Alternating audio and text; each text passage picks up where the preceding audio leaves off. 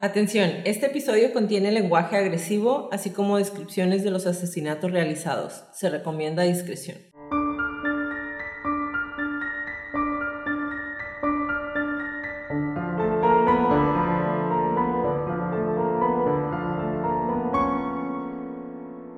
Hola a todos, bienvenidos a Crónicas de Crimen. Yo soy su host Jacqueline López y me acompaña, como de costumbre, Leti Mosqueda. Hi Leti. Hi Jackie. Queremos invitarlos a nuestras redes sociales, Facebook, Instagram y YouTube como arroba crónicas de crimen para que nos den follow. Ahí subimos toda la información y fotos de nuestras crónicas y a que nos compartan con sus conocidos. Es la única manera de que más gente pueda escuchar nuestras crónicas. Comenzamos.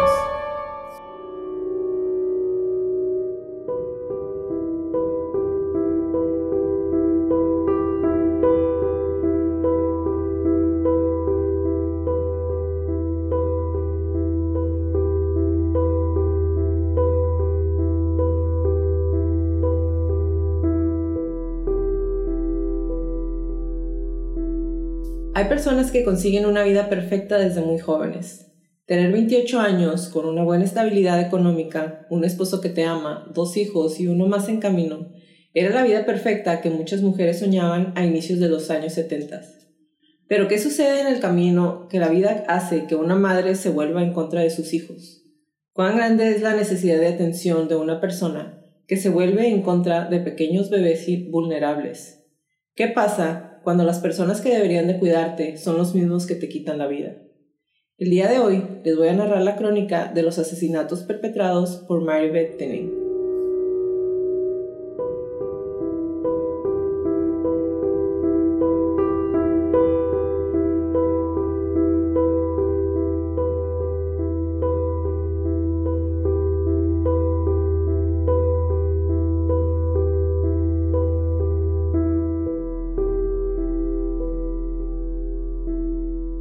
Leti, la crónica del día de hoy fue nueva para mí. O sea, había escuchado un poquito acerca de ella, pero realmente no, había, no me había puesto a leer.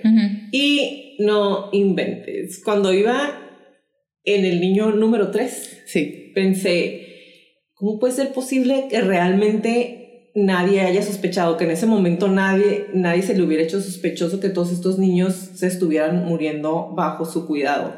Y conforme fui avanzando, las cosas solo se pusieron peor. O sea, tengo muchas dudas para las que realmente no encontré respuesta y el final me frustra y me molesta porque te quedas así como, ¿qué onda con la policía y con la gente en general? Y en la parte psicológica traemos el Munchausen by proxy. Sí, Munchausen by proxy. No lo habíamos hablado en ninguna crónica. En ninguna crónica. Porque yo le andaba sacando la vuelta. Sí, sí, es cierto. Yo desde cuando, desde la primera temporada, es más, creo que en la planeación te dije o algo de Munchausen by proxy o de Munchausen incluso. Porque era el caso de la niña esta Gypsy. La Gypsy Rose. Ajá. Que, tampoco lo hemos querido hacer. bueno, tú más. No. Entonces, bueno, lo traemos. Digo, ya sé que tú nos vas a hablar un poquito más adelante. Pero, ¿cómo te hizo sentir la investigación? Pues a mí me emociona mucho el, entre más este, intenso y profundo esté el, el trastorno, más interesante, pero también está triste. O sea, este es uno, este es uno de los, de las, de esas crónicas que, que te da tristeza, impotencia, angustia incluso. Pero está, pues está muy interesante. Porque aparte no es como o sea, fue en los 70 sí, ya hace 40, ¡oh! 60 años. Iba a decir 40, 30, hace casi 60 años. Eh, pero de cualquier manera, el desenlace es lo que te hace que te preguntes, ¿neta? O sea, de verdad, esto es lo que lo que estamos haciendo como sociedad, lo que seguimos construyendo, lo que estamos dejando, o sea, el final para mí fue como... ¿qué? Como no satisfactorio, ¿no? Ah, no nada más no satisfactorio, o sea, no satisfactorio podrías decir, ah, pues es una diferencia de opinión. Pero no, güey, o sea, fue así como, what the fuck, o sea, frustrante, güey, y sí. asqueada terminé de, de la historia esta. Yes, por dos. A la edad de 27 años, Mary Beth tenía lo que para muchos era la vida perfecta dos hijos hermosos y uno más en camino. Un esposo que la amaba incondicionalmente, y grábense esa palabra, incondicionalmente, y estabilidad económica. Sin embargo, después del nacimiento de su tercer bebé, que nació con meningitis, todo cambió. La bebé no pudo salir del hospital y falleció con tan solo 10 días de nacida. Mary Beth, con una tristeza profunda, se dio cuenta que esta situación le había conseguido la atención que nunca había tenido en su vida. Ahora, ella era el centro de atención de los demás. Menos de tres semanas después de la muerte de su recién nacida, su segundo hijo, Joseph Thinning Jr., de solo dos años, fue llevado a emergencias por su madre y fue declarado muerto a su llegada al Ellis Hospital en Schenectady. Schenectady. Los médicos culparon de su muerte a una infección viral y a un trastorno de convulsiones que, que tenía el niño, pero no lo había tenido hasta ese entonces. Pero le echaron la culpa a las convulsiones. Pero no se realizó ninguna autopsia para ver si las suposiciones que tenían eran reales. Barbara Tinning, de cuatro años, murió seis semanas después que su hermano, el 20 de marzo, y el médico que realizó la autopsia, sin una causa obvia de muerte, atribuyó su fallecimiento a un paro cardíaco. La muerte de Bárbara fue la primera que se informó a la policía. O sea, de los otros dos niños no, la primera porque murió en el hospital, tenía meningitis, su mamá ni siquiera estuvo con ella. y del segundo, eh, perdón, el niño ya llegó azul, o sea, ya iba muerto. Entonces fue como, ah, pues se estaba convulsionando, pasó todo esto, entonces por eso murió. Pero ya de la niña fue como, mm, pues qué raro, porque ya tenía cuatro años, o sea, ya no era una bebecita. Entonces, fue de los primeros, fue de la primera que se dio un expediente, pero cuando llegaron al hospital y en el hospital dijeron, no, pues no hay una causa aparente. Ah, ok. Entonces se murió. Eh, Espontáneamente. Exactamente, pusieron que se había muerto de un paro cardíaco y después de investigar brevemente el caso, cerraron la carpeta, ¿no? Fue así como que, ah, pues en el hospital tampoco supieron qué onda y pues fue causas naturales. Se cerró el caso. Entonces, en menos de seis meses, Mary Beth Tinning había enterrado a sus tres hijos, güey. No serían los últimos.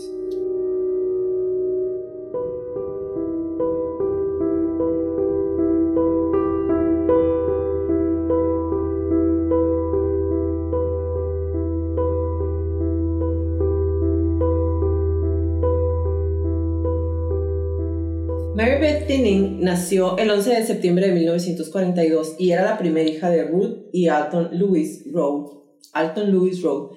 Y realmente no tenemos muchos datos de su infancia. Lo que sí tenemos es que no fue una niña o una infancia feliz. Desde muy pequeña, Mary Beth estaba consciente de que no había sido una hija deseada o planeada. Durante su adolescencia, inclusive, ella se lo dijo a su hermano menor, tenía solo un hermano más chico que ella, y ella se lo dijo, mis papás sí te querían a ti, yo no fui planeada, fui un accidente. Entonces imagínate estar en tu adolescencia y estar bien consciente de eso, tan consciente que se lo dijo a su hermano. O sea, imagínate cómo creció la pobre niña. Ajá, no es como... No es como que, ah, se enteró y bueno, ni modo, siguió. O sea, se lo platicó a su hermano. Exactamente. Al completar su servicio en el ejército, su padre, Alton Lewis Rowe, trabajó como operador de prensa en una instalación cercana en una fábrica de General Electric, que era el empleador más grande en esa área. Como adulta, Mary Beth Tinning una vez afirmó que su padre abusaba de ella cuando era niña y no abusaba de ella sexualmente.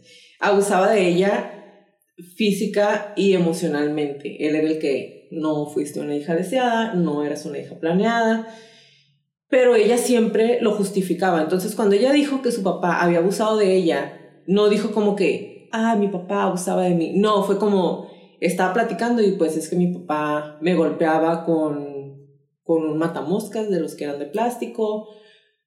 Pero yo pienso que lo hacía porque quería corregirme. O yo pienso que lo hacía porque quería que fuera una mejor persona. Entonces... Como no me quería, pues me tenía que pegar. O sea, what the fuck. Como yo no me portaba bien, él me tenía que pegar. ¿Y por qué te pegaba con el matamoscas? Y ahorita se los voy a repetir. Ella decía, es que mi papá tenía artritis y no me podía pegar con la mano. Durante una entrevista con la policía en 1986, le dijo a un investigador que su padre la golpeaba y la encerraba en uno de los closets de la casa de manera seguida, cuando se supone que ella no se portaba bien, entonces lo hacía a manera de corrección o castigo. Durante el testimonio ante el tribunal, negó que su padre tuviera malas intenciones y decía, mi padre me golpeó con un matamoscas porque tenía artritis y sus manos no le servían de mucho. Y cuando me encerraba en mi habitación, creo que pensó que yo me lo merecía.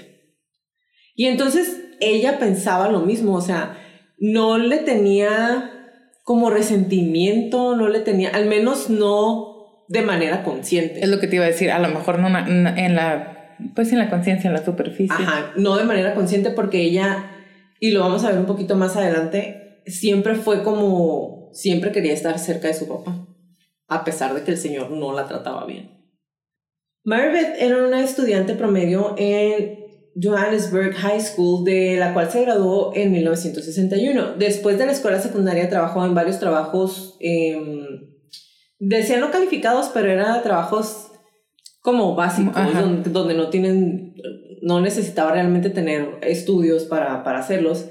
Eh, y donde les pagaban como el sueldo mínimo. Finalmente se instaló en un trabajo como asistente de enfermería en Ellis Hospital en Schenectady, New York, 10 millas al norte de Johannesburg. En 1963 conoció a Joe Thinning en una cita a ciegas con unos amigos. Y Joe era un joven tímido con una disposición amable, era una persona súper calmada, que nunca había tenido problemas con la policía. La pareja se, se llevaba muy bien y en primavera de 1965 se casaron. Yo era un hombre tranquilo que trabajaba para General Electric y nunca estaba enojado y parecía tomar la vida con calma. Y esto, cuando estaba em, leyendo la información acerca de Joe, realmente busqué más cosas de su vida y no encontré nada del hombre. Yo también. Y se van a sorprender muchísimo porque conforme van avanzando las muertes de los niños, a mí la pregunta que me regresaba y me regresaba a la cabeza era, ¿y el marido? porque él quisiera seguir teniendo más hijos? ¿Por qué no se pregunta por qué se están muriendo sus hijos? O sea, ¿qué es lo que está pasando? Y más adelante les voy a platicar un poquito de él, de, las, de cuando ya lo están entrevistando y sus confesiones y dices tú, what the fuck, O sea, ¿cómo puede ser posible que la gente sea tan tibia? Justo te iba a decir tan tibio, tan... Ajá, o sea, Aquí lo describen como muy tranquilo, pero es su tranquilidad así rebasa cualquier cosa que, te puedas imaginar en cuanto a raya en me vale madre, o sea, no me interesa o no sé si estaba no es relevante. ajeno, o sea, realmente no sé cómo lo podía ver él de una manera tan calmada, tan plana emocionalmente. Eh, Marybeth era una mujer de apariencia, de apariencia promedio, eh, algunas de sus fotografías, y ahí venía, que aparecen en los periódicos durante varios años, muestran a una persona a veces resultaba atractiva para la cámara, era muy, muy rubia, tenía una complexión promedio, tenía unos ojos muy azules, eh, siempre trajo el cabello corto, les voy a subir fotos para que lo vean, eh, y básicamente era una mujer de apariencia promedio, se supone, para su tiempo, nunca anduvo escotada, nunca anduvo, o sea, vestido, eh, como saquito así y así, así estaba. En casi todos los aspectos, Joe y Marybeth eran como muchas otras parejas casadas jóvenes en esta parte de Nueva York. Trabajaban mucho, trataron de ganarse una vida dignamente y construir una vida mejor. Aunque también yo leí que ella a veces gastaba de más. y eso le molestaba a Joe. Sin embargo, este tipo de problemas los pudieron como ir llevando y lo solucionaron de manera que, de manera general, tenían una, pues una convivencia, un matrimonio como bien. No es como, ah, o sea, compasión, locura y desenfreno, pero no, no había problemas mayores, al menos no que se pudieran... Como muy plano también ahí. Ajá, exactamente. En los primeros cinco años de su matrimonio con Joe, la pareja tiene a sus dos primeros hijos, que son Bárbara y Joseph Jr., y en octubre de 1971, cuando ella estaba embarazada de su tercer hijo, que fue la bebé que tuvo meningitis, el padre de Marybeth muere de un ataque cardíaco repentino. Y esta es la primera muerte cercana que tiene Mary Beth. Además de ser muy fuerte para ella, porque aunque no la haya tratado bien en su infancia, Mary Beth tenía mucho amor por su papá. Sus amigos y la gente que la conocía declararon que para la muerte de su padre, Mary Beth se puso muy mal. O sea, el duelo sí le duró mucho tiempo, sí estaba muy triste, sí la veían llorando, sí se notaba que estaba sufriendo realmente la muerte de su papá. Y eso fue algo que recordaban continuamente, porque cuando los están entrevistando, ellos recuerdan que de ninguno de sus hijos se vio así. O sea, en la muerte de ninguno de sus niños la vieron tan triste, tan afligida, tan llorando, tan fuera de sí como en la muerte. Simplemente tan afectada, ¿no? Punto. Exactamente. En diciembre de ese mismo año, Mary Beth dio a luz a su tercer hijo, a su tercera hija Jennifer. Y el 3 de enero de 1972, Jennifer murió en el hospital de Schenectady debido a una infección grave que después, como ya se les comenté, fue diagnosticada como meningitis. En ese momento, la mayoría de los investigadores no creían que la muerte fuera sospechosa porque la bebé realmente nunca estuvo con ella, o sea, nació con la enfermedad y realmente no había mucho más que investigar.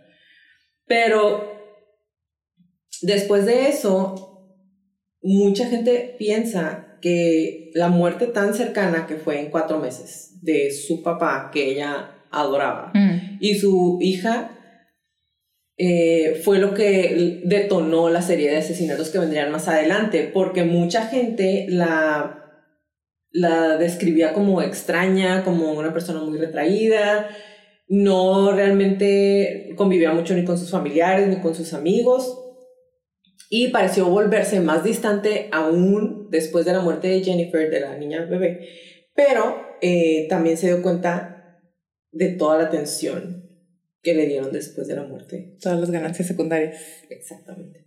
17 días después, el 20 de enero de 1972, Mary Beth llegó al hospital con Joseph Jr. de dos años a la sala de emergencias. Ya sé que ya les platiqué que falleció el niño después, pero les voy a dar un poquito más de detalles. Ella informó que tuvo algún tipo de convulsión. El niño se mantuvo en observación un tiempo, o sea, lo llevó inconsciente corrió de su casa a emergencias. El niño estaba inconsciente. ¿Literal corrió? Ajá, vivía súper cerca, cruzando la calle. Ah. Ah. Llegó eh, con el niño, les dijo que, había, que se había estado convulsionando, lo llevó ahí, estabilizan al niño. Lo traen en sí otra vez. Y fue de que, ya está bien, pues me lo llevo a mi casa. No, pues déjanos revisar pues, si tiene algo más, ¿no? Si quiere, déjale, toma la temperatura. Cuando los, los médicos se dieron cuenta que el niño no tenía nada extraño, el niño tenía dos años, nunca antes le habían dado convulsiones. Ok, lo lleva, no le encuentran nada y pues se lo, ella decide llevárselo a su casa. Ok, varias horas después, Mary Beth regresó a la sala de emergencias con el pequeño Joey. Esta vez el bebé ya estaba muerto. Ella le dijo a los médicos que lo había acostado en la cama y regresó más tarde para encontrarlo enredado en las sábanas y que su cuerpo estaba azul. ¿ok? Y tal vez es un accidente pequeño, pero me llama mucho la atención que les haya dicho que el niño estaba enredado en las sábanas. Y a lo mejor yo soy súper mal pensada y el hecho de haber hecho tantas historias como estas me hace que no le crea nada. Inmediatamente. Pero me suena a que cuando dijo que el niño estaba enredado en la sábana, estaba dejando un precedente en caso de que alguien se diera cuenta que el niño había muerto por asfixia realmente. Como si ya traía la cortada hecha. Preparada. Exactamente, y ahí te va por qué. Todas las citas que les voy a dar de ella, lo, que voy a decir por ella, son citas tomadas de sus declaraciones cuando estaba en corte. Estaba tomando una siesta, le dijo a los detectives en una declaración posterior. Estaba eh, pensando que ya estábamos cerca de su cumpleaños y había dormido tomé una siesta, pero había dormido inusualmente largo. O sea, me quedé dormida tiempo, mucho tiempo de más. Desafortunadamente no fui a ver cómo estaba el niño y cuando fui parecía tener problemas respiratorios que yo no causé. Su muerte fue catalogada como desconocida y no se realizó ninguna autopsia al cuerpo del bebé. Pero llega y dice, ah, me lo encontré inconsciente, el cuerpecito ya estaba azul enredado en la sábana. Tenía problemas respiratorios que yo no causé. que yo no, o sea, yo no fui. Lavándome las manos.com.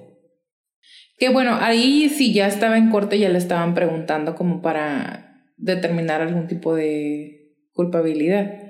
Ahí sí tendría sentido, no, yo no fui. Pero llegar al hospital y así me lo encontré, Ajá. ya estaba enredado, ya estaba azul. Exactamente.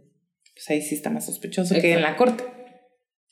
Apenas seis semanas después, Mary Beth regresó a la misma sala de emergencias con su hija Bárbara de cuatro años. Ella dijo al personal que la niña había tenido convulsiones otra vez. Los Ajá. niños no habían tenido convulsiones antes. Uno tiene dos años, le dio la primera convulsión el día que lo llevó. La niña ya tiene cuatro años, ya está más grande y nunca le habían dado convulsiones antes. ¿ok? Y, o por lo menos no enfrente de nadie más más que de Ah, ella. exactamente. Pero era la primera vez que le daba una convulsión, a los dos y delante de ella. No había más testigos. Aunque los médicos querían que la niña se quedara a pasar la noche, cuando la llevó al hospital, Mary Beth insistió en que la quería llevar a su casa. Varias horas después, como el incidente con Joseph Jr., regresó con Bárbara, que estaba inconsciente. La pequeña murió más tarde en una cama del hospital por causas desconocidas. Cuando la policía le preguntó a Mary Beth sobre este incidente años después, ella apenas lo recordaba. Y les voy a decir lo que dijo. Es su primer hija. La, eh, Bárbara fue su primer hija. Ya, es, ya era la más, fue la que falleció más, más grande, cuatro años y medio. Es, su- es tu primera hija. ¿Cómo no te vas a acordar? Ajá. Tenía una hija. Mientras dormíamos, me llamó y entré y ella estaba teniendo convulsiones. Creo que ni siquiera recuerdo si... No, creo que tal vez solo... No, no recuerdo si la llevamos en ambulancia o si la llevamos en carro nosotros, pero de todas formas llegamos y ellos pues hicieron lo que hicieron. What the fuck, güey, era su primera hija. O sea, empezó No. a decirlo. Ajá, o sea, para empezar, tenía una hija. Tuve una hija.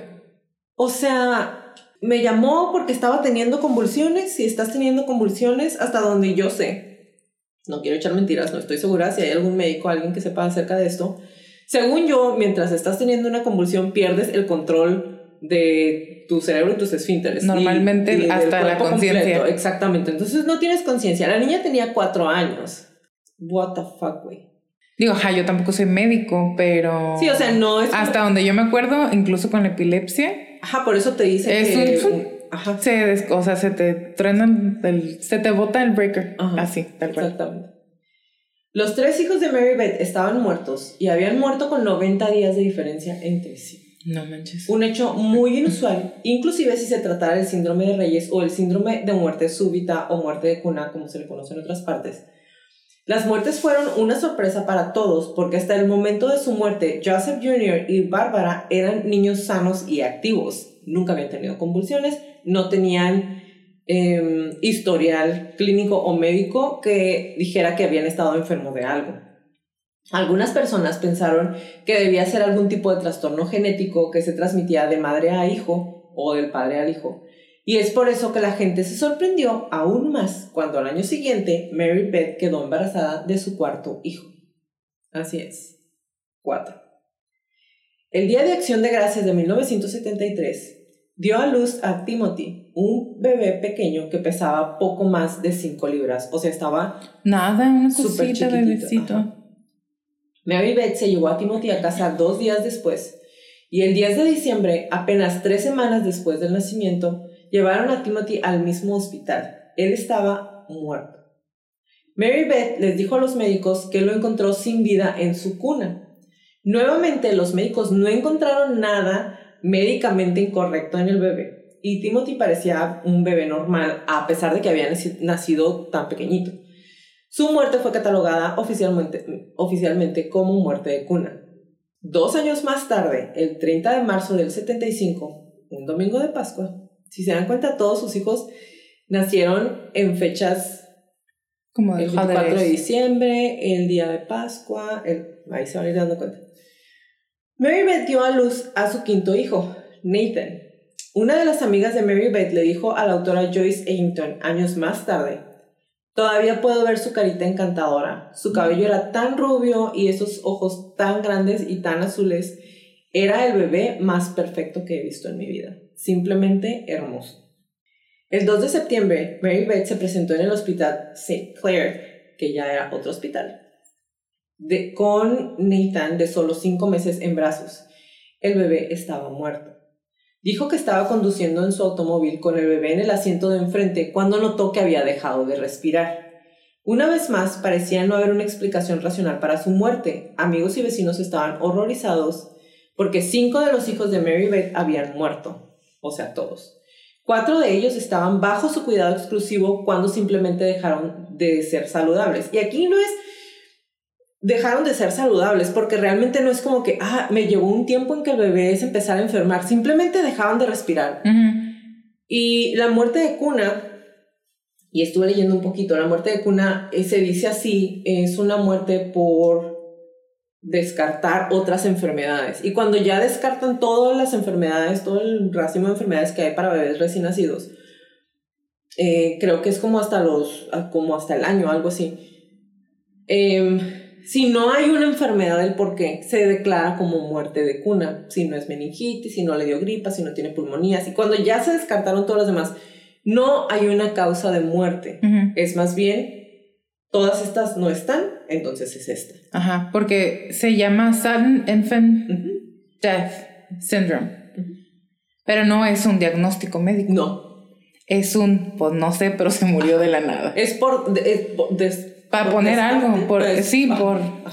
Por eliminación y eso es lo que queda, porque no sé realmente de qué murió el bebé. Entonces, en este punto, horrible, aterrador y sobre todo, a mí se me hace increíble. Y más aún que nadie volteara a verla así como... Ah". Sí, porque ya son cinco.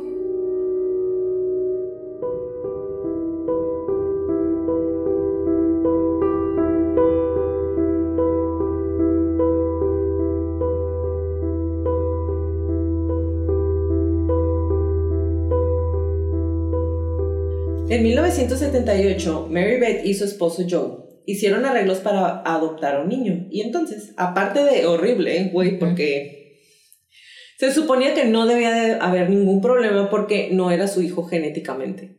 ¿Ok? Entonces, la posible enfermedad que todo el mundo estaba diciendo de que, ah, está matando a los niños, es una enfermedad genética, no aplicaba para ese bebecito. Claro. Ese mismo año, Mary Beth volvió a quedar embarazada. Pero los Tinnings no cancelaron la adopción. Porque, ah, esta es la segunda vez que intentan adoptar un niño. En el embarazo anterior, habían, tenían a una niña en su casa, ella quedó embarazada y, ah, estoy embarazada, te la regreso. Y se queda con su, únicamente con su embarazo. Aquí deciden quedarse con los dos. No importa, me voy a quedar con los dos. Decidieron quedarse con ambos bebés. En agosto de 1978 recibieron a un bebé de nombre Michael de la agencia de adopción y dos meses después, el 29 de octubre, Mary Beth dio a luz, a su sexto hijo, una niña a la que llamaron Mary Frances. Y aquí, güey, yo me quedé pensando, ¿qué onda con la agencia de adopción que ya vio que se le murieron? Es justo lo que estaba pensando. Pero es que a lo mejor estamos pensando en las agencias de adopción o en los procesos de adopción que nos han platicado o que vemos en la tele ahorita. Estás en los setentas donde no había comunicación entre hospitales, las investigaciones no se compartían. te voy a decir qué fue lo que pasó. Se sintieron tan mal porque se les habían muerto tantos niños que le dijeron, sí, toma. Algo pasa en Estados Unidos, amiga. O sea, en lugar de no, güey, o sea, no te voy a dar otro niño porque no, porque pues, por mera estadística no va a sobrevivir. Ajá, o sea, ay no, pobrecita de ti. Tenga. Llévate un bebé. Pues, ¿qué te digo? Tryons. Recibieron a Michael de la agencia de adopción y dos meses después, el 29 de octubre, Mary Beth dio a luz a su, sexta, a su sexto hijo, la niña. Y en enero de 1979, la bebé aparentemente desarrolló algún tipo de convulsión. O sea, tenía menos de tres meses, tres meses. Según Mary Beth, Llevó rápidamente a Mary Frances a la sala de emergencias del St. Clair, que estaba directamente del otro lado de la calle de su departamento. Entonces el, el anterior sí era en carro, este es directo este cruzando la calle. Ajá, exacto. La llevó y el personal pudo revivirla. Al mismo, em, pero solo por un tiempo. El 20 de febrero O sea, en enero la niña se convulsionó, la lleva al hospital, la tienen en observaciones, la niña ya está bien, se la lleva y el 20 de febrero llega corriendo al mismo hospital con Mary Frances acunada en sus brazos y la bebé de solo cuatro meses ya tenía muerte cerebral. La explicación fue la misma que los demás. Mary Beth dijo que se encontró a la bebé inconsciente y que no sabía qué le había pasado.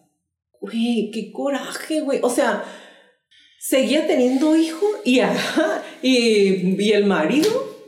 ¿Qué te puedo decir del marido? con el marido? Pues tibio. Ah, sí entiendo. Y entiendo que a lo mejor, o sea, en su cabeza pensaba, y se están muriendo, la voy a ayudar a tener otro hijo, pero él no se sentía mal.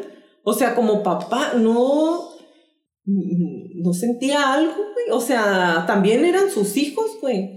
Yo, yo pienso que, o sea, todavía no quiero entrar en, en, en, el, en los trastornos que se ¿Tú crees que tener el trastorno juntos? No creo que, no pienso que él. Eh,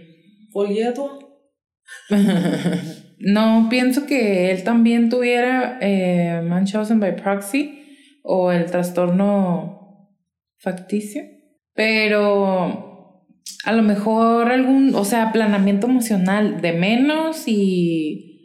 No, güey. un desconecte, pues sí, ya sé, un desconecte como con, de la realidad, ¿sabes? Como a lo mejor él lo está percibiendo como tragedia y pues, ching, qué mala suerte nos tocó pues le damos, ¿no? Pues ya pasó y hay que seguirle. Cuando la entrevistaron años más tarde, le dijo a los investigadores, pues realmente no hay mucho que decir. La encontré en su cuna sin responder, creo que Joe estaba ahí, la verdad no me acuerdo. Cuando una autopsia no pudo encontrar el motivo de la muerte, nuevamente se atribuyó a muerte de cuna. Güey, de verdad ese punto me parece más valemadrismo de parte de todo el mundo, güey de todo el mundo, porque la niña no tuvo un motivo de muerte. ¿Cómo puede ser posible que no hay razón? ah, pues no tenemos una razón aparente, pues muerte de cuna, aunque ya lleve seis. Lo que estaba pensando es...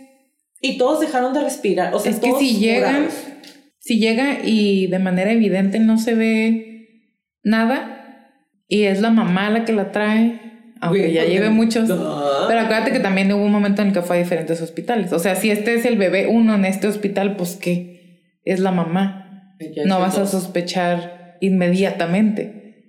Te vas a esperar a otros cuatro bebés. Pues, pero tú y yo no, porque somos locas, tú y yo. pero hay otra gente que... Y también, si no tienes pruebas, no puedes aventarte a hacer una acusación así, si no tienes pruebas evidentes. Porque eso me tocó verlo en otros casos, no con niños, pero de violencia doméstica, que si te decían, no, pues es que hubo un accidente y pues ¿qué haces? Aunque tú sepas en tu estómago y en tu corazón que no, si la otra persona te dice que no, ¿qué haces? Una vez que Mary Frances fue enterrada, Mary Beth no perdió tiempo en quedar embarazada otra vez. También qué tino. Así es. O sea, donde pone el ojo, pone... El hombre también, qué onda.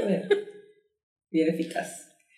El 19 de noviembre de ese mismo año, la niña se murió en febrero, la mató en febrero y en noviembre. Noviembre ya estaba O sea, fue de rapidito. O sea, ese mismo día se embarazó. Vámonos a la casa. El 19 de noviembre de ese mismo año dio a luz a su séptimo bebé, Jonathan. Mientras tanto, los Tinnings aún cuidaban de su bebé adoptivo, Michael, que entonces ya tenía un año y un mes y aparentemente estaba de buena salud. En marzo de 1980, Mary Beth se presentó en el hospital de St. Clair con Jonathan inconsciente y como Mary Frances fue revivido con éxito. Jonathan es hijo de ella también, o sea, es de el que parió en, el, en noviembre. El bebé fue revivido con éxito, pero debido a los antecedentes familiares fue enviado al hospital de Boston, en donde fue examinado minuciosamente por los mejores pediatras y expertos disponibles. Los médicos no pudieron encontrar ninguna razón médica válida por la que el bebé simplemente dejara de respirar. ¿Ok? Para ahí, para ese punto, ellos ya fue así como de que, pues a lo mejor sí es algo congénito, es algo hereditario, es lo vamos a mandar a un mejor hospital a que lo revisen y que le hagan las pruebas que existen para saber y poder descartar y ayudarlo antes de que empiece esto. Bueno, no encuentran nada. Y Jonathan fue dado de alta para su mala suerte y lo mandan a casa con su mamá. Unos días después, Mary Beth estaba de regreso en St. Clair's, esta vez con Jonathan con muerte cerebral. El bebé murió el 24 de marzo de 1980. O sea, días después. Sí. Menos de un año después, ocurrió el evento crucial en el hogar de los Tinning. Por fin. Después de ocho bebés. Por fin. En la mañana del 2 de marzo de 1981, Mary Beth se presentó en el consultorio de su pediatra con Michael, que entonces tenía dos años y medio, y estaba envuelto en una manta y estaba inconsciente. Mary Beth le dijo al médico que no podía despertar a Michael esa mañana y que no tenía idea de qué era lo que le estaba pasando. Ella describió lo que sucedió a continuación a la policía. Cuando entré en la mañana para levantarlo y para que pudiéramos ir a los médicos, número uno, porque iban a ir al médico.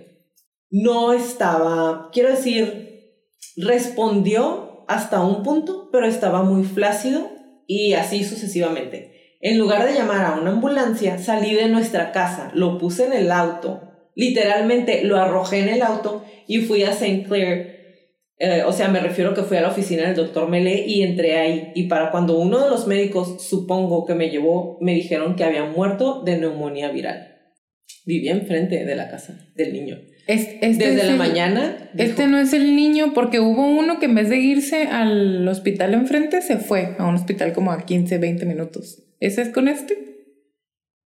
Eh, no, ahí va a St. Clair's, que es el que está cruzando. El que está cruzando la calle. Pero lo que hace con él es, el niño desde la, desde la mañana, ella lo vio mal. Ah, sí es cierto.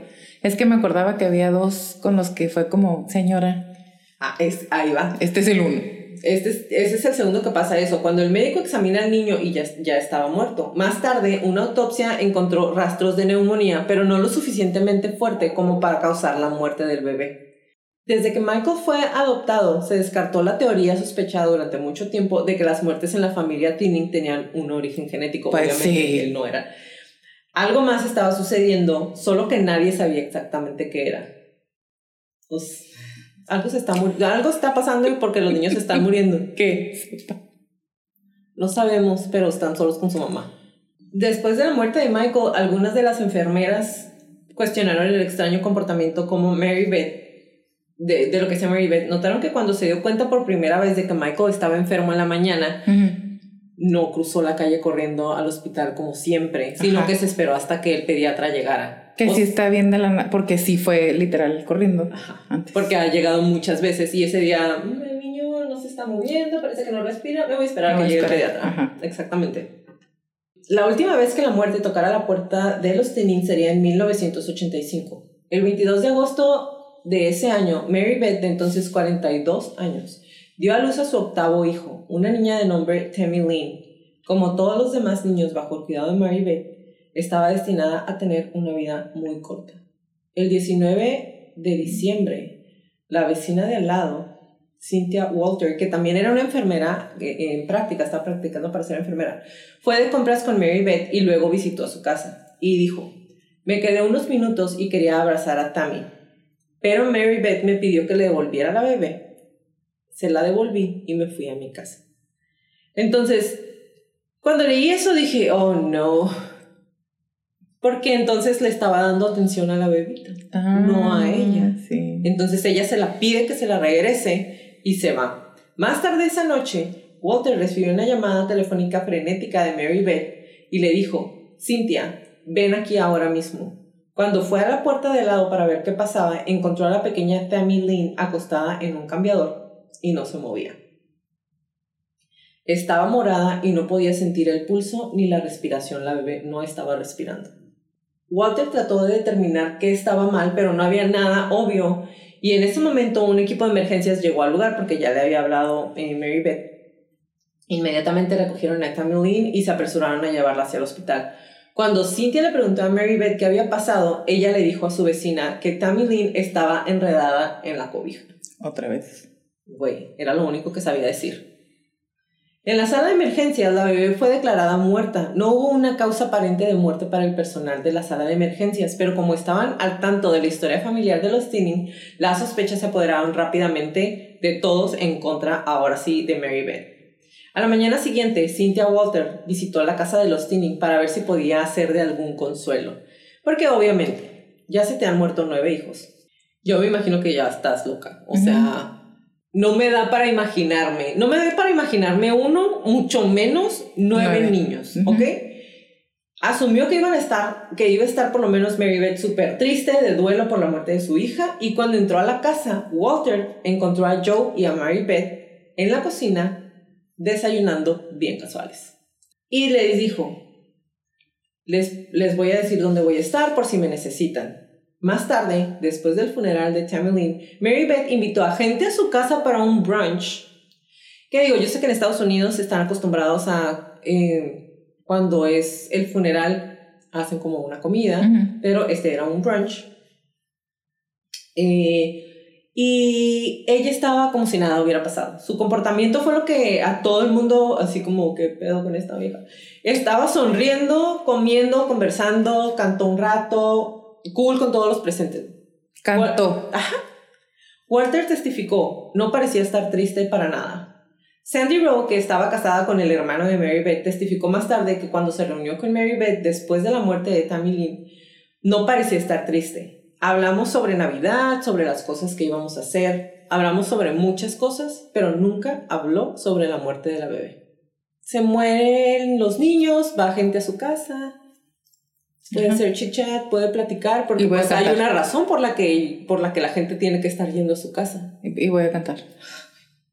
Pero la policía, que había sospechado que algo estaba mal en la casa de los Tinning, fue a entrevistar a Mary Beth el mismo día. Y ahí estaba. El investigador de la policía de Schenectady, Bob Infield, la interrogó sobre la muerte de Tammy Lynn, la última bebé, y quería detalles sobre cómo murió. Y cuando lo vio, ella le contestó, sé para qué estás aquí, vas a arrestarme y me vas a llevar a la cárcel. ¿Por qué sería tu primer pensamiento? O sea. O sea, en lugar de. Ah, qué pa O sea, algo. Ah, ya sé, me vas a meter a la cárcel. Una, una autopsia no proporcionó una razón médica válida para la muerte de la bebé y como resultado su fallecimiento fue catalogado nuevamente como síndrome de muerte infantil súbita o muerte de cuna. En cuanto al marido de Mary Beth, nada parecía molestar a Joe. Inmovible, impasible, inútil en todo.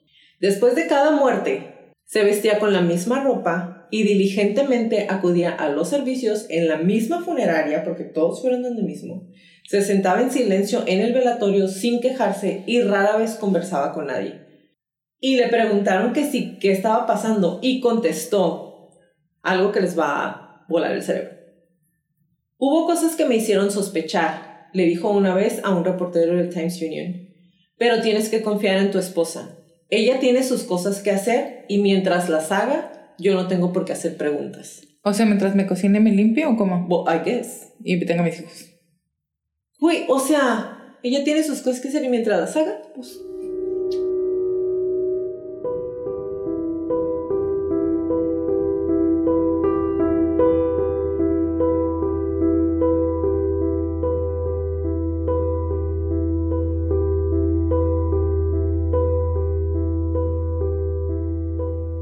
Después de la muerte de Tammy Lynn, los investigadores de la policía de varios departamentos se reunieron en Albany para discutir la extraña historia familiar de los Tim. Se revisaron cuidadosamente las muertes de los nueve niños, nueve, nueve niños para que voltearan a verlos, nueve bebés, la mayoría de menos de un año. Tres habían pasado los dos nada más, el niño adoptado y los dos que ya tenía al principio. Se, examinaron los informes médicos, se volvieron a examinar declaraciones, se estudiaron los informes de autopsias disponibles y ahí es cuando a ella le preguntan sobre su primera hija y pues sí, tenía una hija, pero la verdad no me acuerdo cómo, o sea, se me han muerto nueve, ¿cómo quieres que me acuerde de la primera? Está cañón. Incluso con todo ese papeleo que se extendió por un periodo de 14 años, periodo, o sea, 14 años en los que se murieron nueve bebés, ¿ok? Hubo un consenso de que un enjuiciamiento exitoso aún no podría tener lugar sin pruebas adicionales. Como ya lo mencionaste, no tenían realmente una causa bien determinada o un cómo lo hizo. Entonces, para este punto ya pensaban que ella estaba matando o que ellos estaban matando a los bebés, pero no sabían cómo. Entonces, y ahí es cuando deciden que debe ser entrevistada nuevamente sobre la muerte de la última bebé. Mary Beth habló sobre su vida cuando era niña, cuando creció en Johannesburg, afirmó que lamentaba la muerte de cada uno de sus nueve hijos y negó cualquier papel en lo que sucedió. Ahí les va, este es un, um, un fact de ella. Cada que se moría un bebé, agarraba una caja y metía en la caja los juguetes y la ropita que había comprado para los bebés. La metía en la caja y la ponía en su closet. Tenía nueve cajas en su closet con las cosas de cada uno de los bebés, lo que les habían comprado. Qué loquita. Qué disturbing. Ah. Sí, está como muy perturbador ese fact. Afirmó que lamentaba la muerte de cada uno de sus hijos y dijo que ella no había participado, que no tenía nada que ver en lo que había sucedido, con la excepción de Jennifer, cuya causa de muerte fue una infección o sea, ella asumió que sus hijos murieron de síndrome de cuna o problemas genéticos. Con respecto a la muerte de Tammy Lynn, Mary Beth dijo que la noche del 19 de diciembre del 85 puso a dormir a su hija en una cuna como solía hacerlo. Tammy Lynn estaba llorando esa noche, dijo, lo que la molestó porque la hizo sentir como una madre inadecuada. Dijo que miró la televisión un rato sola y que cuando regresó para ver cómo estaba la bebé, Mary Beth descubrió que no estaba respirando. O sea, la niña estaba llorando, lloró tanto tiempo que me hizo sentir como una madre inadecuada. Me puse a ver la tele, pues porque yo que llore, o sea, no soy buena madre que siga llorando. Y luego de repente se me olvidó que estaba llorando y voy y la reviso y la niña ya no está respirando. Dijo que levantó a la bebé e intentó revivirla, pero nada funcionó. Después despertó a su marido y llamó a una ambulancia. Otra vez vivían cruzando la calle del hospital. Ajá. La policía por eso no le creyó la historia. Fue como, o sea, me estás diciendo que otra vez la niña se murió y nadie se dio cuenta de que se estaba muriendo. Y me estás diciendo que le hablaste a la ambulancia en lugar de cruzar la calle corriendo con la niña. No te creo. Se parecía mucho a las otras siete muertes en la casa de los Tinning, todas las cuales ocurrieron cuando Mary Beth estaba sola con el niño o con el bebé. Y las muertes eh, de cuna solo ocurren mientras el bebé está en la cuna. Un bebé no muere de muerte de cuna en brazos de su madre. Por, de hecho, levantar a un bebé es la única forma conocida de prevenir la muerte súbita en un bebé. Entonces, si, si el bebé se estaba muriendo y ella los levantaba, por lógica, el bebé se tenía que despertar y respirar otra vez. Pero no, todos estaban muertos. En todos los casos no hubo testigos. La mayoría de los datos disponibles sobre cada muerte procedían de ella únicamente. O sea, ella contaba la historia inicial, ella decía los detalles describió los últimos momentos de la vida de todos sus bebés en su momento, porque después ya no se acordaba de nada. O sea, tenía una hija. Ah, pues no me acuerdo si me lo llevé o si le hablamos a la ambulancia. Eh, o, sea, ya después no se acordaba de nada. Y todo era demasiado conveniente y no había nadie que, que dijera, no, güey, no es cierto. Porque siempre todo pasaba cuando ella estaba sola con los niños. La entrevista en la jefatura de policía se prolongó, se prolongó durante horas. Durante ese tiempo, los investigadores Einfeld y Cara se refirieron a la muerte de todos los niños, que sabían que algunos se remontaban hasta 14 años. Y entonces empezaron a dar cuenta que lo que Mary Beth les estaba diciendo en ese momento no hacía match con lo que había dicho hace 14 años. Eh, alrededor de las 2 de la tarde, otro investigador de la policía estatal, William Barnes, que conocía a Mary Beth Rowe desde la infancia, se unió a la entrevista. Wow. Cuando Mary Beth se enfrentó a sospechas sobre las muertes, inicialmente negó cualquier em, malversación, cualquier cosa que fuera mala. Ella dijo, yo no lo hice, yo no fui, y estaba así de que, yo no fui, o sea, ¿cómo se atreven? Yo no fui. Pero después de varias horas de preguntas persistentes, Mary Beth cedió. Aunque continuó insistiendo en que nunca lastimó a la mayoría de sus hijos, dijo que Tammy Lynn, Nathan... A, la mayoría. A la mayoría. Y Timothy eran las excepciones. A eso sí lo lastimé. No le hice nada a Jennifer, Joseph, Barbara, Michael, Mary Francis o Jonathan. Le dijo a Barnes y Caras. Solo a estos tres Timothy, Nathan y Tammy. Los asfixié a cada uno con una almohada porque no soy una buena madre. no soy una buena madre por los otros niños. O sea, como se me murieron los otros seis, yo ya sabía que no era una buena madre, entonces pues maté a los últimos tres. ¿Qué hubo? No, pues wow. O sea.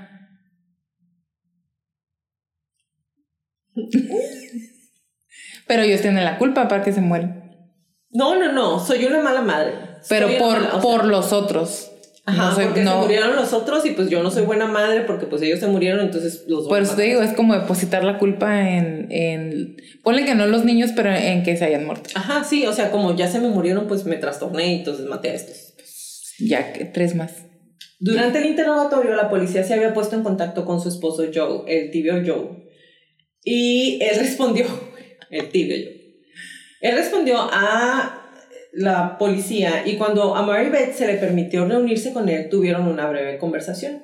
Joe le pidió que dijera la verdad, fuera lo que fuera. Ella empezó a llorar mientras la policía estaba cerca. Después de unos minutos, Mary Beth admitió los asesinatos ante Joe. Después de cinco o diez minutos, dijo, Joe Tinning, más tarde en la corte, Mary Beth dijo, maté a Tammy muy bajo, tenía que repetirlo. Joe no reaccionó a las declaraciones de su esposa. Me había retirado a mí mismo, dijo. Estaba escuchando, pero no reaccionaba. Pero los investigadores también habían escuchado las declaraciones de Mary Beth. Los informes de la policía, eh, escritos el día de la entrevista, describen el evento. Joe Tinning también relató las circunstancias de la muerte de los niños en general y luego informó que durante la conversación con su esposa ese día en Loudonville, ella admitió que había matado a sus hijos y que ahora los siente. La policía llamó un taquígrafo y juntos, mientras los investigadores hacían preguntas a Mary Beth y esta respondía, compilaron una declaración de 36 páginas. En ella, Mary Beth admite haber asfixiado a tres niños, pero continúa insistiendo en que nunca lastimó a los demás.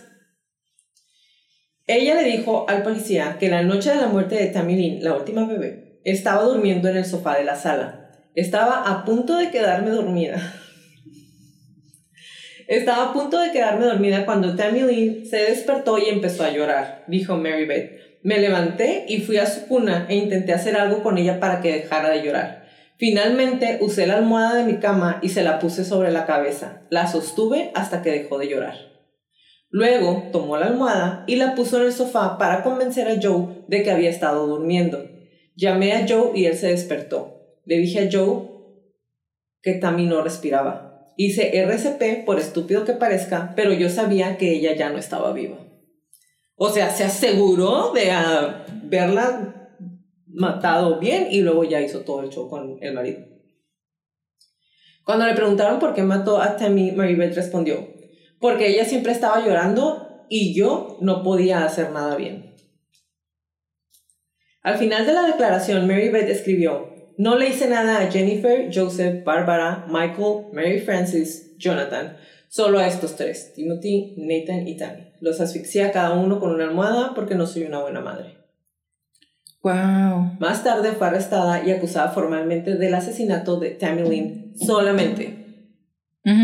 Solamente fue acusada por el asesinato de uno, aunque ella hubiera declarado que mató a los otros tres. Y aunque todo el mundo está bien convencido de que mató a ocho de los nueve. Solamente fue enjuiciada por uno solo.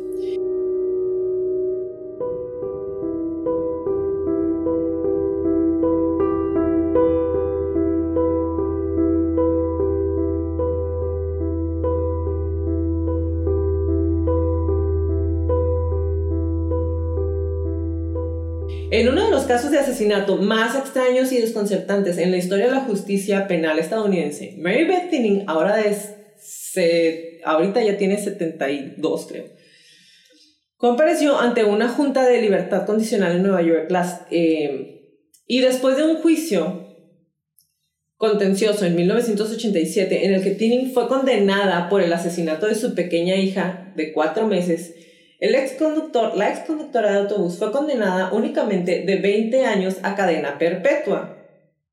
Ahora, su marido, que para este punto ya sabía que ella había matado a sus hijos, por lo menos a tres, Ajá, aunque solamente mínimo. la hayan acusado de una.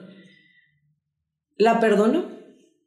No solamente quiso pagar por si la dejaban salir la, el bail, El bail, el... el dinero que pagan cuando te van a dejar salir bajo libertad condicional. Él quería pagar Fianza. la fianza, quería pagar la fianza. quería pagar la fianza para que la dejaran salir. La fue a visitar a la cárcel durante todos los años. Y no les voy a decir lo demás porque voy a hacer un spoiler. Entonces, llegamos hasta este punto. La mujer fue enjuiciada, la declararon culpable por la muerte de la niña, de una de las niñas, de los tres que ella declaró que había muerto solamente de uno, por una fue enjuiciado. No se siguieron haciendo investigaciones para ver si había matado a los otros ocho niños. El marido la perdonó es incondicionalmente, él su marido, que es algo que a mí neta me explota el cerebro cada vez que pienso porque digo, güey, no puede estar completo una persona que no le importó que hubieran nacido nueve hijos suyos de él, ocho, perdón, porque Michael era adoptado, pero que los ocho hubieran muerto y, y se quedó con la asesina. O sea, net- mi cabeza es como... No lo puedo, no lo puedo entender. Pero bueno.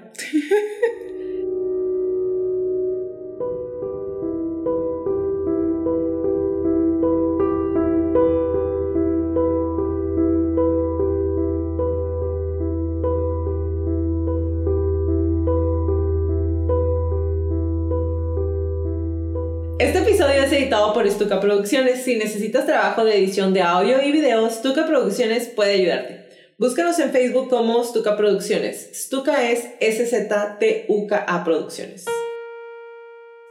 Ahora viene el perfil psicológico de Mary Beth Tinning. Platícanos qué es lo que traes para nosotros el día de ahora de esta señora tan interesante y si traes algo de su marido también necesito saber. De su marido no, no encontré nada, porque así, planito. Nada. Es una línea más Sí. en la historia. De ella, fíjate que desde que empezamos a hacer la investigación, eh, no encontré en un lugar donde dijera, o dos lugares donde dijera la misma cantidad de muertes. Entonces decía entre 2 y 4, 2 o 5, 5 o 9, 9, 8, pero pues como que está muy a reserva de la persona que está escribiendo la información, ¿no? Y pues pareciera que sí los mató a todos, ¿no? Por- ponle tú una no, que tampoco creo. Ajá, porque la ya de o sea, meningitis, pero no creo, no sé, no sabemos, porque nada más se murió y ya meningi parece meningitis, pero a mí no me queda Pero ella claro. nació, o sea, ya nació enferma. Ella por nació eso no enferma. pudo salir del hospital y por eso, o sea, ya ¿Quién sabe se si la dejaron sola? Teóricamente. Bueno, pero esta señorcita, Mary Beth Tinning, nació en los 40. Y hemos visto que hay varios asesinos en serie de estas épocas, de los 40. Porque ella nace en, en una época posguerra. No fue muy, muy fácil. O sea, la gente no estaba muy bien emocionalmente, mentalmente, económicamente. Y aunque ese no es el único factor, definitivamente es algo que traen como la mayoría de los asesinos en serie, los factores eh, socioeconómicos, pero sobre todo la gente como de esta época no... O la de violencia, que los No papás los golpeaban, los encerraban. O sea, Sí. para el papá era normal. Ah, pues te voy a enseñar, encerrar en el closet porque Exactamente. Lo que encontré de ella es que quiso suicidarse varias veces cuando era niña, porque mm, no se sabe ni cómo ni por qué, pero dos o tres veces por lo menos encontré y, y estuve buscando como le preguntó a alguien por qué o investigaron a alguien porque alguien fue a hablar con los papás a ver qué. No. Nada más que se pudo, que se quiso suicidar varias veces. Y esto nos da una idea de la salud mental o la pobre salud mental con la que ella creció y sobre todo que no, no tenía atención y mm, no tenía atención no tenía una red de apoyo. No tenía nadie que se preocupara por ella y si le agregas que el papá ya la maltrataba y que pues que abusaba de ella, ¿no? Por lo menos psicológicamente y no hay, eh, no quedó registro de que fuera hospitalizada ni de que nada. Entonces por eso no sé cómo fueron sus intentos de suicidio. La otra cosa que encontré muy gracioso, pues no gracioso, jaja, es el hecho de que cambiara de hospitales ahí fácilmente puedes decir, entonces no es que estuviera loca que se desconectara en algún momento o que algún desdoblamiento de personalidad, alguna despersonalización, no, porque tú cambió de hospital por lo menos dos veces. Y mm, la vez que se, esperó mucho más de lo normal para ir al doctor, la vez que en vez de ir al que estaba enfrente de su casa se fue a otro que estaba hacia el otro lado de la ciudad, cuando ya había ido ese de enfrente. En, y en 13 años, nueve hijos. O sea, casi uno por año, ¿no? Se aventó. Y bueno, ya para no hacerlo más de emoción, nos vamos a ir a los trastornos facticios, que esos no los habíamos visto.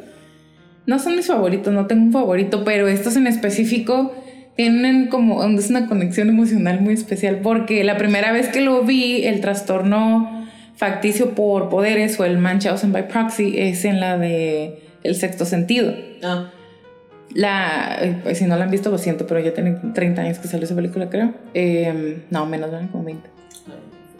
¿Nunca la viste? Sí, sí, la, esa sí la vi. Pues es la niña que su mamá la está envenenando como con ah, Pine Sí, es cierto, sí, es cierto. Y el, la niña fantasma le dice al niño que ve fantasmas y, y pues encuentra un video que la chamaquilla estaba haciendo y lo pone en el velorio. Está horrible esa escena. A mí me... Es del 99. Me impactó mucho esa escena y para mí fue como, ¿por qué estaba haciendo eso la señora? Y, o sea, para que veas, desde entonces yo ya estaba como, necesito entender qué le pasa a la señora. Bueno, primero vamos a hablar de los trastornos facticios y después el por poderes, que es by proxy. El trastorno facticio o los trastornos facticios se caracterizan por síntomas físicos o psicológicos fingidos o reproducidos intencionalmente con el fin de asumir un papel de enfermo o de no de víctima, sino como ay, del convaleciente o el enfermo, el pobrecito. Eh, la apreciación de un síntoma que se produce de manera intencionada es posible por comprobación directa, como pues una revisión médica, em, o, porque se hacen análisis, o, o, porque no hay otra causa. Es como, o sea, de la nada y ya tienes algo y nunca te había pasado. Lo podríamos comparar directamente con las convulsiones, que de la nada y de pronto y nada más contigo. Son distinguibles de los actos de simulación em, porque en una simulación el paciente produce los síntomas de manera intencionada, pero para...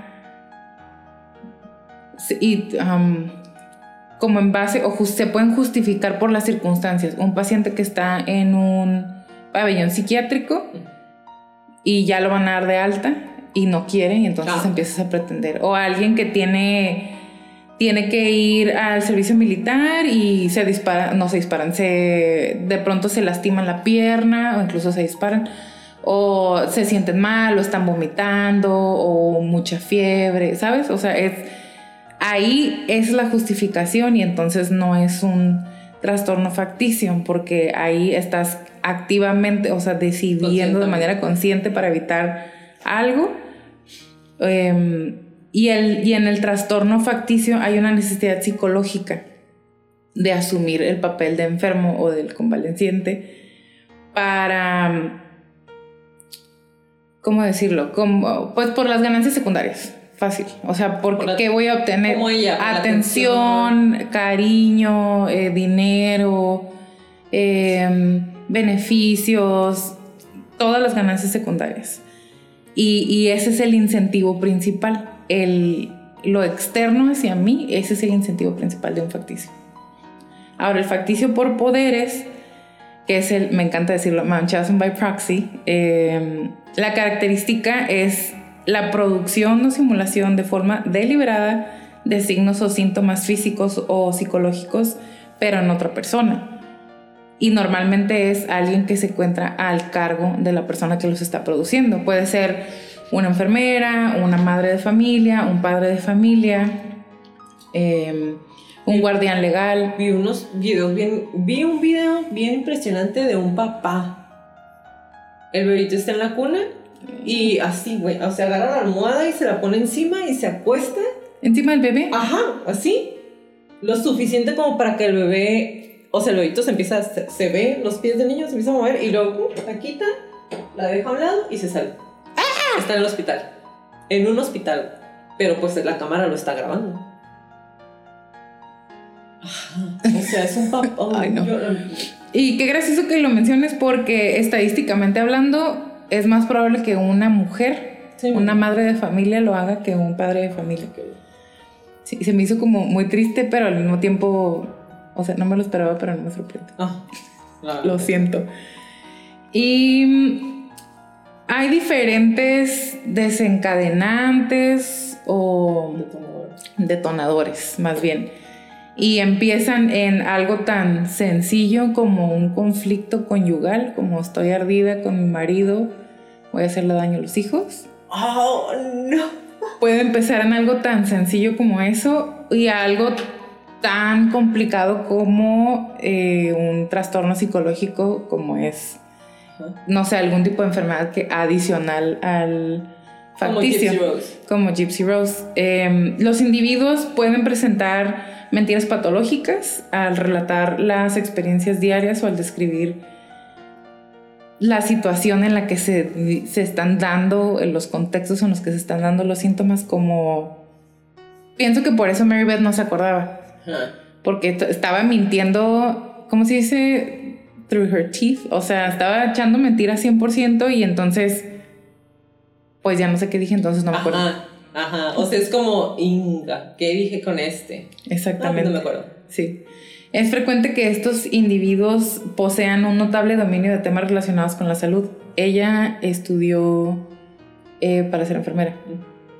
A mí, y para mí fue como, wow.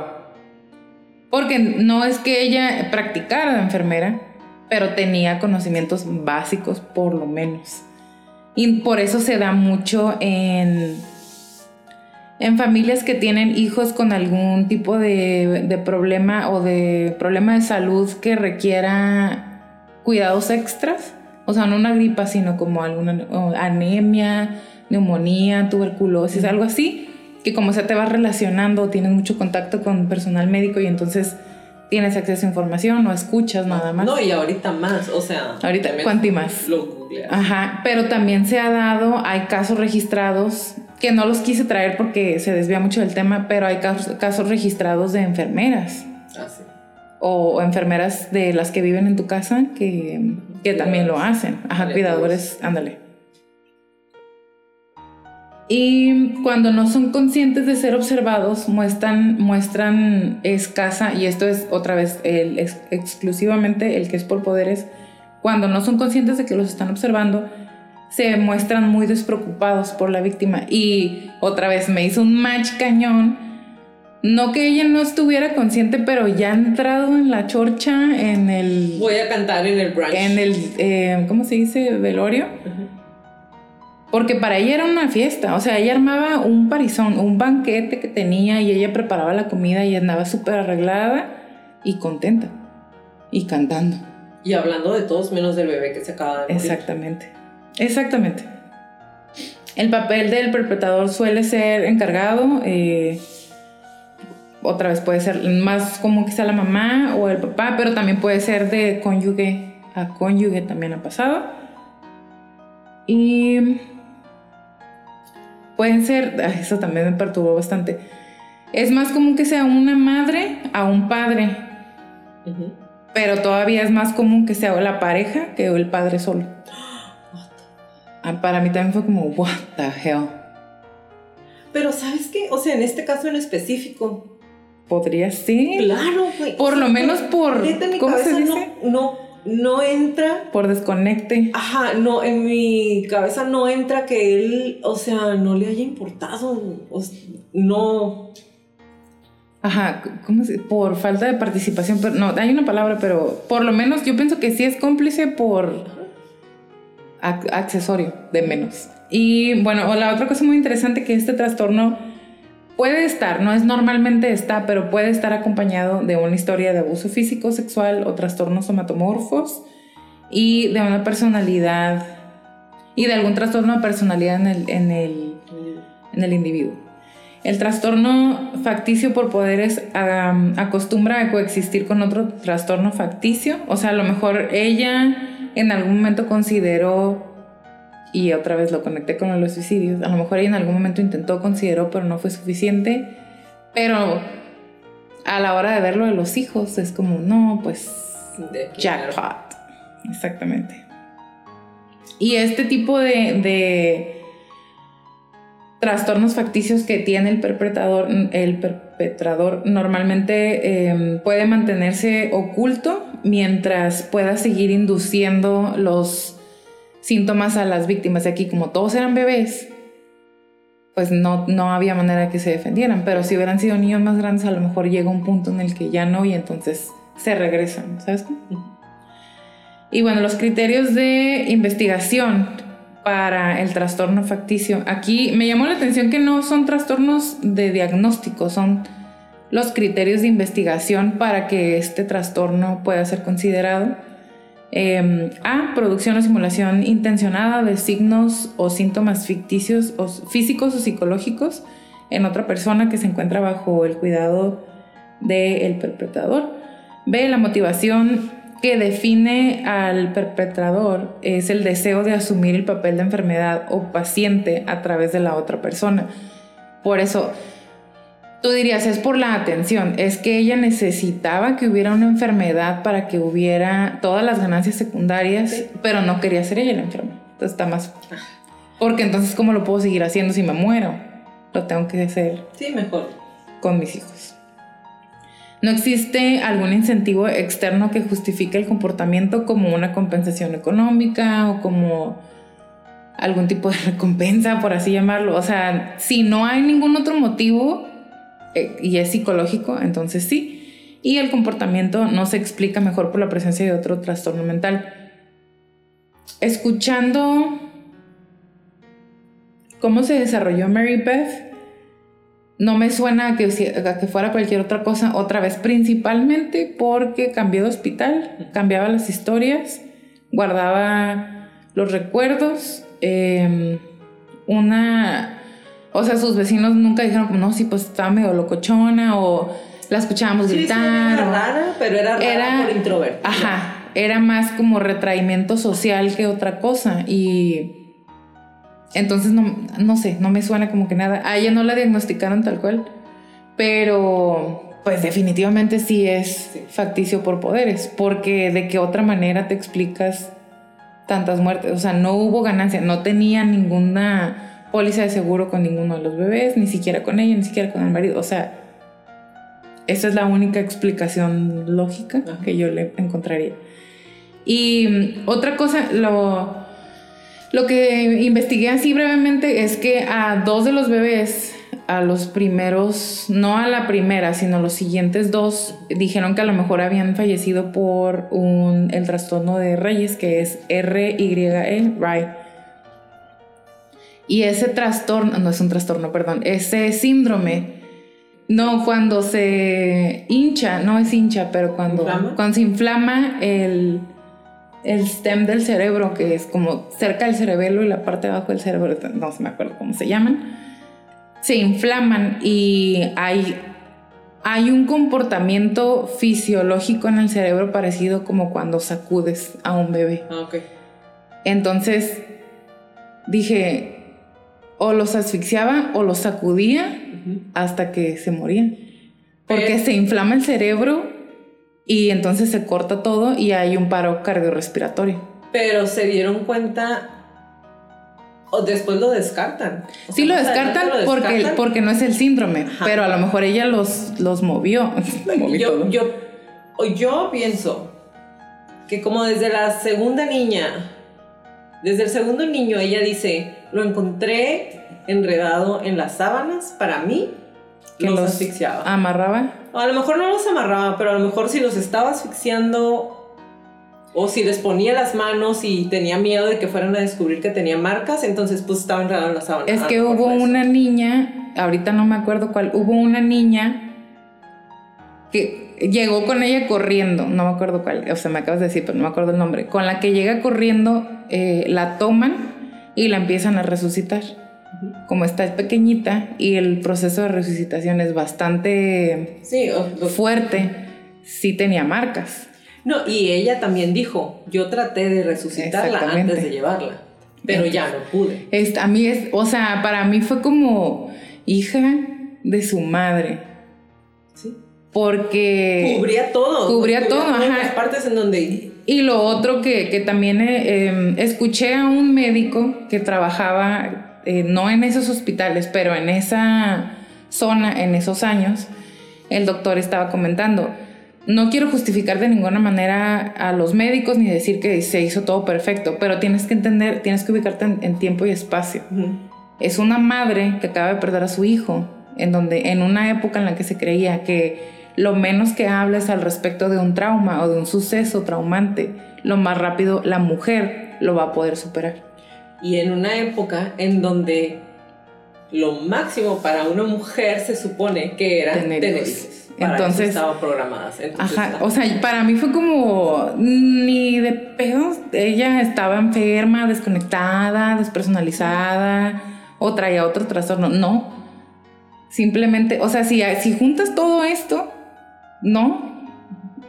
No era por eso. O sea, los estaba matando por algún problema psicológico que ella traía y por todas las ganancias secundarias, por la lástima o la pobrecita o la atención porque como tú dices, o sea, podríamos decirle, te dan la tacha cuando muere su papá, que era el que la victimizaba. Y pues necesito... Ahora me toca hacer a O sea, yo necesito hacer lo mismo, exactamente. Y eso es todo lo que traigo para ustedes.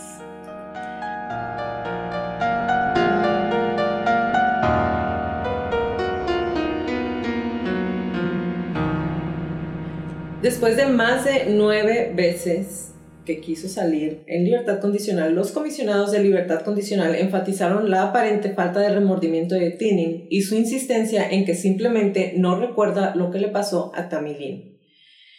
Usted fue declarada culpable de causar la muerte de su hija menor por asfixia. La víctima era vulnerable y dependía totalmente de usted por amor, cuidado y seguridad. Usted manifestó durante la entrevista que no podía creer que le haría daño su hijo, pero que no, que no le podría hacer daño a su hijo, pero no pudo recordar exactamente fue lo, qué fue lo que ocurrió. Parece que tiene poca idea de su delito y muestra muy poco remordimiento. Se ha absuelto de la responsabilidad totalmente. Sin embargo, después de su novena audiencia, Mary Beth Tinning fue puesta en libertad en el 2018. Su marido, Joe Tinning, fue por ella Después de que salió de la cárcel, se la llevó a su casa y a la fecha viven felizmente juntos y ella sigue alegando que no se acuerda cómo se murieron ninguno de sus hijos, porque para salir esta última vez, ella dijo que no había matado a ninguno de los nueve.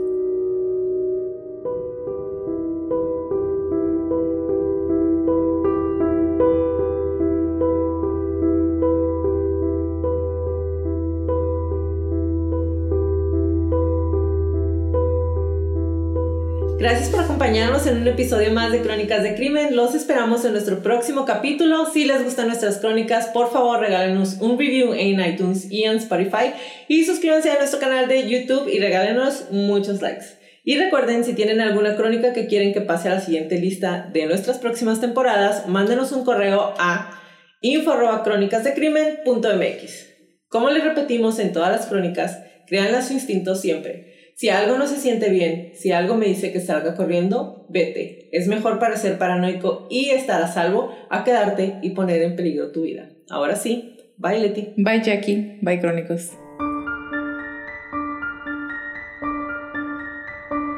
Toda la redacción y búsqueda de esta crónica fue hecha por mí, todo el perfil clínico fue realizado por Leti Mosqueda, música por Kevin McLeod y toda la edición de sonido es de Stuka Producciones.